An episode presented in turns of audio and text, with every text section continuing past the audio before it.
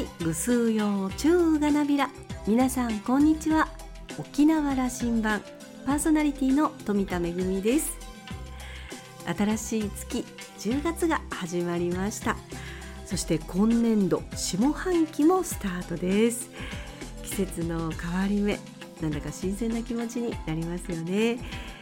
さて番組がスタートしてから15年になる沖縄羅針盤。今週からちょっぴりリニューアルいたします。変わらぬご愛顧のほどよろしくお願いいたします。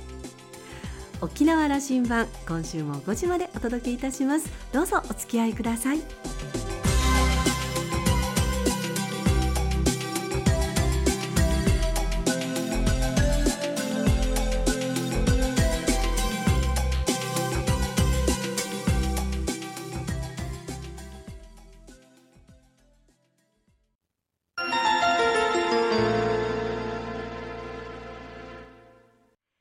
覇空港の2本の滑走路が一望できるレキオスラウンジ。今週は株式会社ラジオ沖縄の森田明さんをお迎えしましたおしゃべりのお相手は私富田恵です。森田さんは1955年生まれ那覇市のご出身です。県立首里高校卒業後青山学院大学法学部へ進学。大学を卒業後1980年にラジオ沖縄に入社。制作部でディレクターとして数々の番組の企画制作を担当しました。2010年にラジオ沖縄代表取締役社長に就任。10年の間社長を務めた後2020年に取締役相談役に就任し現職です。趣味は落語。チャリティー落語会笑いふくらしゃ健康寄せに初回から参加しており学生時代に落語研究会で学んだ古典落語を年に1回演じています。現在は毎週金曜日の夜「あきらキラキラ金曜日」のディスクジョッキーとしても活動中です。それではどうぞ。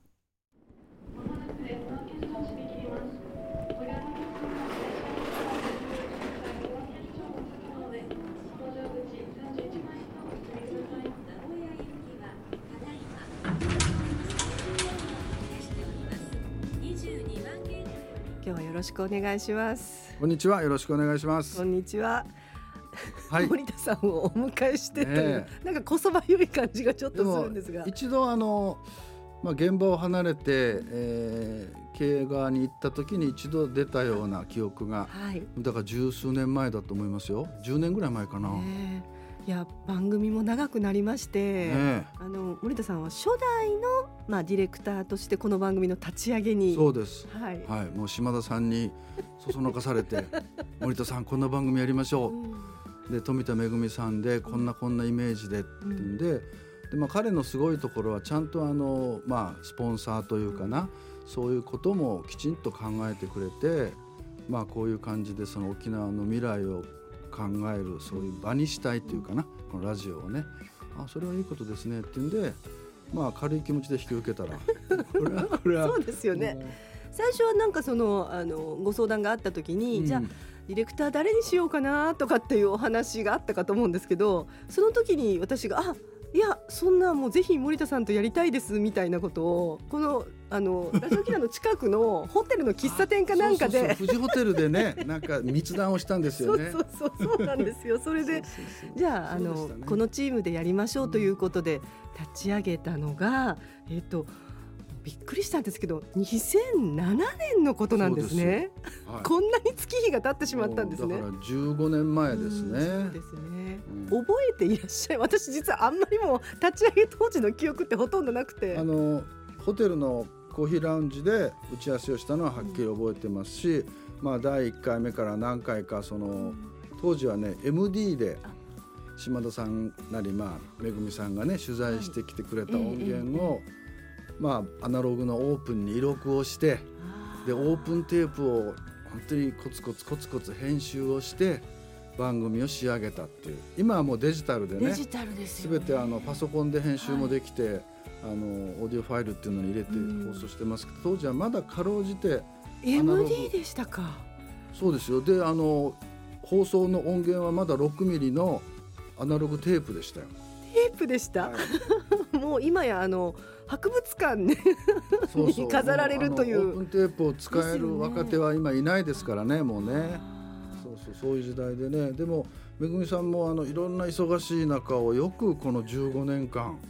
びっくりしますよね。ね一度も休むことないですよね。本当そうなんですよね。いやこれは本当に当時はでもね本当にあのちょっと事前に録音をさせてもらったりとかっていうこともすごくあって。うんうんあの皆さんにはいろいろと前倒しでいろんなことをお願いしてたっていう記憶があるんですけど。いやでもね今までのラジオ沖縄の番組にはないテイストでねあのいろんな分野の人が本当にこの番組に出ていろいろこうなんていうのネットワークを広げていこうとか沖縄の未来についていろいろ語ってくれたりでその関係でまた新しい人がこうね番組に関わってくれたりして、うん、本当に多彩なゲストで本当にすごかったですよね。そうですね。あの例えば大きな選挙がある前にはそれぞれの候補者の方に来ていただいて、ね、の県知事候補者の皆さんにも出ていただいたり、その時にはねあのいわゆるこうまああのカチッとした討論会では出ない本音の部分を島田さんがかなりこう引き出してくれたりですとか。そうそうそうあの番組ならではのことがありましたしあと、まあ、あのいろんな分野のあのリーダーの方ですよね。社長さんだったり会長さんだったり、ね、あの市町村長さんとかね、はい。えー、あとはその IT を活用していろんなまちづくりをやってるその他府県の割と注目されてる村長さんとかねそういう方にも出ていただいたり。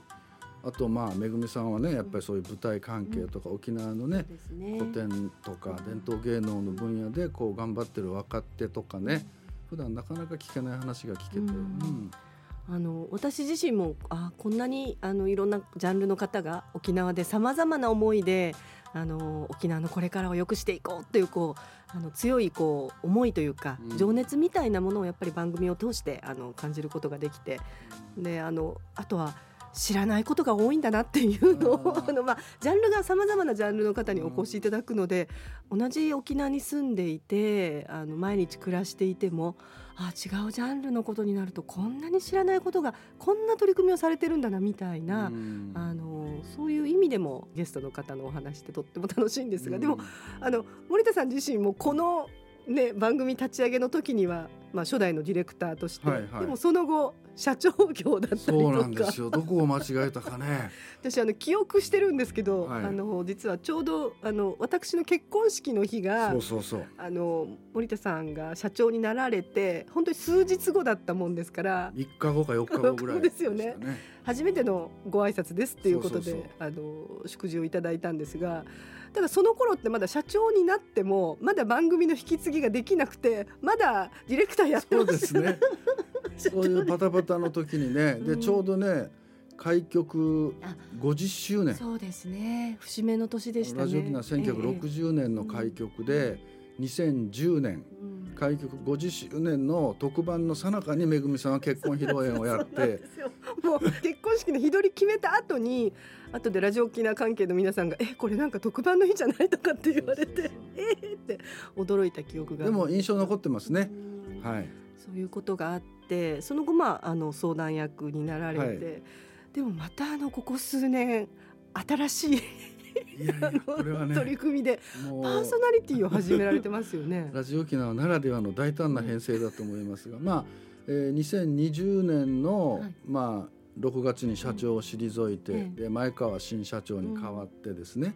うん、で僕はまあ相談役として経営のサポートをしましょうということでやっててで2か月ぐらいした時に森田さん10月改編で金曜日の夜が空いてるんですよって言って「あそうどうしよう」って。まあ、今いろいろ大変なんであまりこうお金をかけて手間をかけて作れないけど なんかこうリラックスできる音楽番組森田さんやりませんかって言われて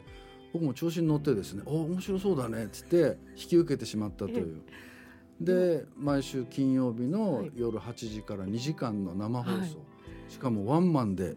僕はサンスタで一人でやったんですよ。えっとあれですよね曲をかけながらでもおしゃべりも自分でやってディレクションも自分でやるという僕はあの社長の時代にねラジオの原点は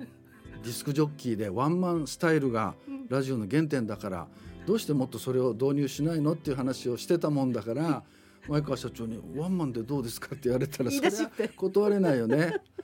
分かってやってみようということで、まあ引き受けてですねまああの自分が好きなうん70年代ぐらいのポップスとか j p o p とかそういうのをかけて、まあ、なるべく音楽たくさんかけるような番組をということで、まあ、始めたらねもうリスナー優しいですよね。ワンマンでやるからたまに曲間違えるんですよ。あれだと思ってもう沈黙があったりなんかしてやってで終わってツイッターかなんかで「森田さんゆっくりやりましょうゆっくりやりましょう」とか励ましてくれてでリクエストがあの「さっき間違えて出たイントロの曲かけてください」とかね皆さんちゃんと聞いててくださるんですよね。ラジオってありがたいですよね 本当にリスナーの皆さんに温かいリスナーに励まされてだからもう今度3年目に入りますね。「あきらキラキラ」ってもう私タイトルがあのすごく令和の時代でもなくあの平成の時代でもなくやっぱり昭和の香りがすごくする、いいなと。これはね僕は自分ではそれなりにいくつか案を出したんですよ。はい、そしたらディレクターが、うん。ちょっと違いますね」うん。で制作の部会でこれはいろいろもう一回検討したいと思いますって言ってそこで出てきたのは「あきらキラキラ金曜日で」えー、と思ったんだけど、まあ、僕は自分がディレクターをやってたから、ディレクターたちが一生懸命これがいいってまあねひらめいてくれたんだからじゃあもうそれに従おうということで恥ずかしながら、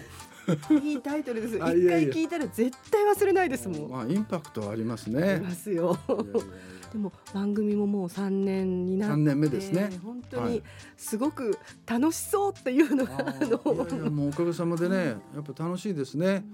やることで自分も勉強になるしいろんなのをやっぱり見に行ったり聞きに行ったりしてそれをまあリスナーの皆さんにも紹介したいなとも思うし、まあいいろんな皆さんがねやっぱり自分の思い出の曲とか、うん。なんかこうそういうことをラジオの番組で共有してくれてそれに対して皆さんがねまた共感して自分もあの頃こうだったとかじゃああの曲をぜひかけてくださいとかね、タイトルわかんないけどこんなのを探してくださいとか そういうのもあってこれをまた探すのもねうん。結構楽しい作業ですね。あのーさらには落語家としての活動もありという、はい沖野屋珊瑚礁さんというお名前もあって。僕が高校卒業して東京の大学に行った時に、まあなんか東京の大学でしかできないことをねちょっとやってみたいなと思って落語研究会っていうところに入ったんですね。で当時僕の行ってた青山学院大学には三遊亭楽太郎さんという先輩がいて、はい。今の六代目円楽さんで円すけど、はい。彼がまあまだ前座の頃でもうとてもこう楽しくてねいろんなことを教えてもらったりいろんなテレビ局とかに一緒についていったりで落語をやってだからあんまり授業は出ずにうん。雀荘と寄席に通ってね でギリギリ4年で卒業して、まあ、ラジオ沖縄に幸い入ったんですね。でほぼ30年か。落語はもう一切自分ではやることはなしに仕事をしてでちょうどこの番組が始まって2年3年後ぐらいか社長になった時に、まあね制作の仕事は一旦外れてちょっと時間もできて、うん。で藤木隼人君から「森田さん落語好きな社会人が集まってちょっと落語の会をやりましょうよ」っていうのを打ち上げかなんかの席でシャレで行ってでみんな酒飲んで酔っ払って「おいいないいな」っつって。で当時メンソーレ君がねあはい。今うちで活躍してもらってる彼が志の輔さんのところで、まあ、67年修行していろいろあって帰ってきてうん。落語やってなかったからもう一回彼を引っ張り出そうということで、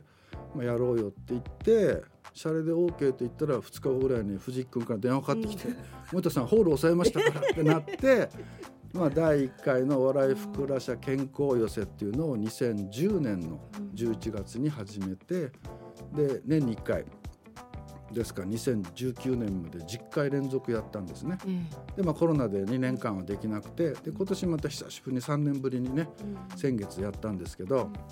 まあやっぱり楽しいですよね、うん。そうやって。いやあのいつもね常連の島田さんを見てても思うんですけど、はい。やっぱりあの大人のイメージうん。私たちが子どもの頃にイメージしていた大人のイメージとやっぱり今の大人、あうん。のね、ご自身のそのお仕事だけじゃなくていろんな趣味だったりでそれから仕事と趣味の間にあるような活動というか、うんうん。そういうものも含めてすごく今そのなんていうんですかね人生がやっぱり長くなったのでこういろんなことで人生を豊かにできるんだなっていうのをあの島田さん見てても森田さん見ててもすごく思うんですけど今あの毎日すごく充実されてる感じが外から見てると 見受けられるんですが。そうですね。もうありがたいなと思いますよ。こうやってそういうのに恵まれてねあの島田さんもさっきねめぐさん言ってた本当にこう仕事と自分のやりたいことをうまくこう結びつけて大学でも教えたりね、若い人たちにそういうことを教えつつ自分でもいろんなことにチャレンジするっていうのは、まあ、すごい素敵ですよね。うん、そんな森田さんになんと、はい、この番組、えー、新たなえー、取り組みをしていただこうということで、えー、10月からの、はい、えー、この番組ニューボイスとしてインタビュアーとして、ね、まあ、あの初代のディレクターですから、はい、まあ、声として復帰みたいな なんかそ そんな感じですかね。そうだね、まあ、最初関わったんでね、まあ、そういう話があった時にじゃあ分かりました。自分のできる範囲でね、まあ、お手伝いできるんでしたら、うん、ということで引き受けたんだけどできますかな？楽しみです。どんな方にお話を伺いましょうか？うんまあ島田さんがこれまでねいろいろやってきた方たちとはまあちょっと違うジャンルを僕の場合はやった方がいいのかなとかね、うん、今頭の中でいろいろ考えてますけど、うん、まあエンタメ業界とか音楽とか、まあ、あとはまあミドルエイジのもう60代なのでねそういう人たちがなんか元気に出るような。なんかそういう生き生きとしたセカンドライフを送ってる人とか、はい、ねなんかなんかいろんな、はい、新しい人たちとまた接点ができればいいなと思いますね。はい、あの私も楽しみにしております。ぜひ最後にあの意気込みを これからいえいえ、もうあのこの番組は本当にいろんな人たちがこう集ってその場になってるというかな、そういうのがラジオの良さだと思うのでね、そういう形でこれからもいろんなその共感してくれて共鳴してくれるようなトークお話がね広がればいいなと思いますね。はい、はい、よろしくお願いします。ニューボイス森田明さんにもぜひご期待ください。今日はありがとうございました。ありがとうございました。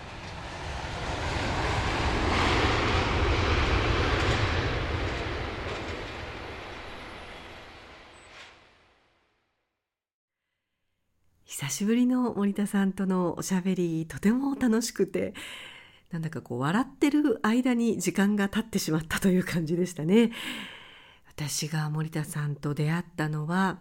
えー、セーラー服を着てラジオ沖縄に出入りしていた高校生の頃ですからもう何十年も前のことなんですがそれからさまざまな番組をご一緒させていただきそして時を経て、えー、今度はインタビュアーとして、えー、この番組でまたご一緒できることをとても嬉しく思っています。どんなゲストとどんなおしゃべりになるのかとても楽しみです。今週のレキオスラウンジは株式会社ラジオ沖縄の森田明さんと私富田恵とのおしゃべりでした。来週は沖縄市にあるカフェオーシャンの店主屋良康さんをお迎えする予定です。お楽しみに。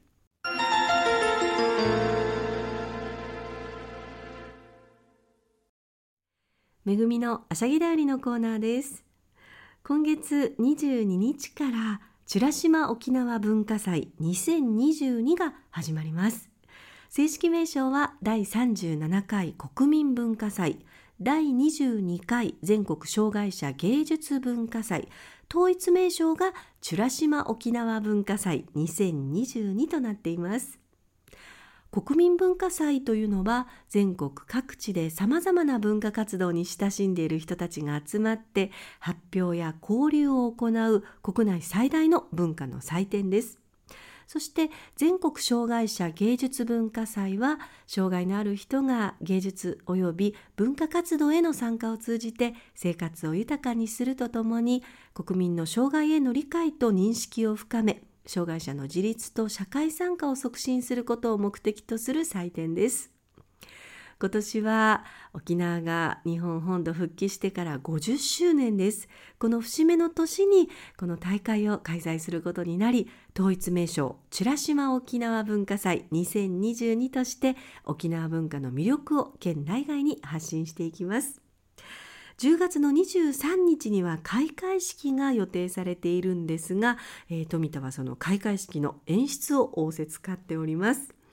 え先日天皇皇后両陛下もご臨席になるということが発表されました今出演者やスタッフの皆さんと一緒に連日お稽古や準備に励んでいるところです沖縄の時代絵巻を歌や踊りをはじめとする文化で表現していく開会式になります。一世一代の大仕事気合を入れて臨みたいと思います。美ら島沖縄文化祭2022は今月22日から11月27日37日間にわたって行われます。めぐみのあしゃぎだよりのコーナーでした。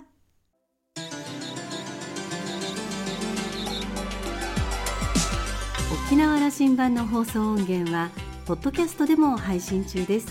さらに Spotify、Amazon Music、Google ポッドキャストにも連動していますのでお好きなサブスクリプションサービスでお楽しみいただけます。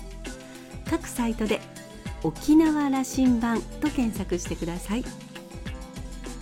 沖縄羅針盤今週も最後までお付き合いいただきまして一平二平でビル。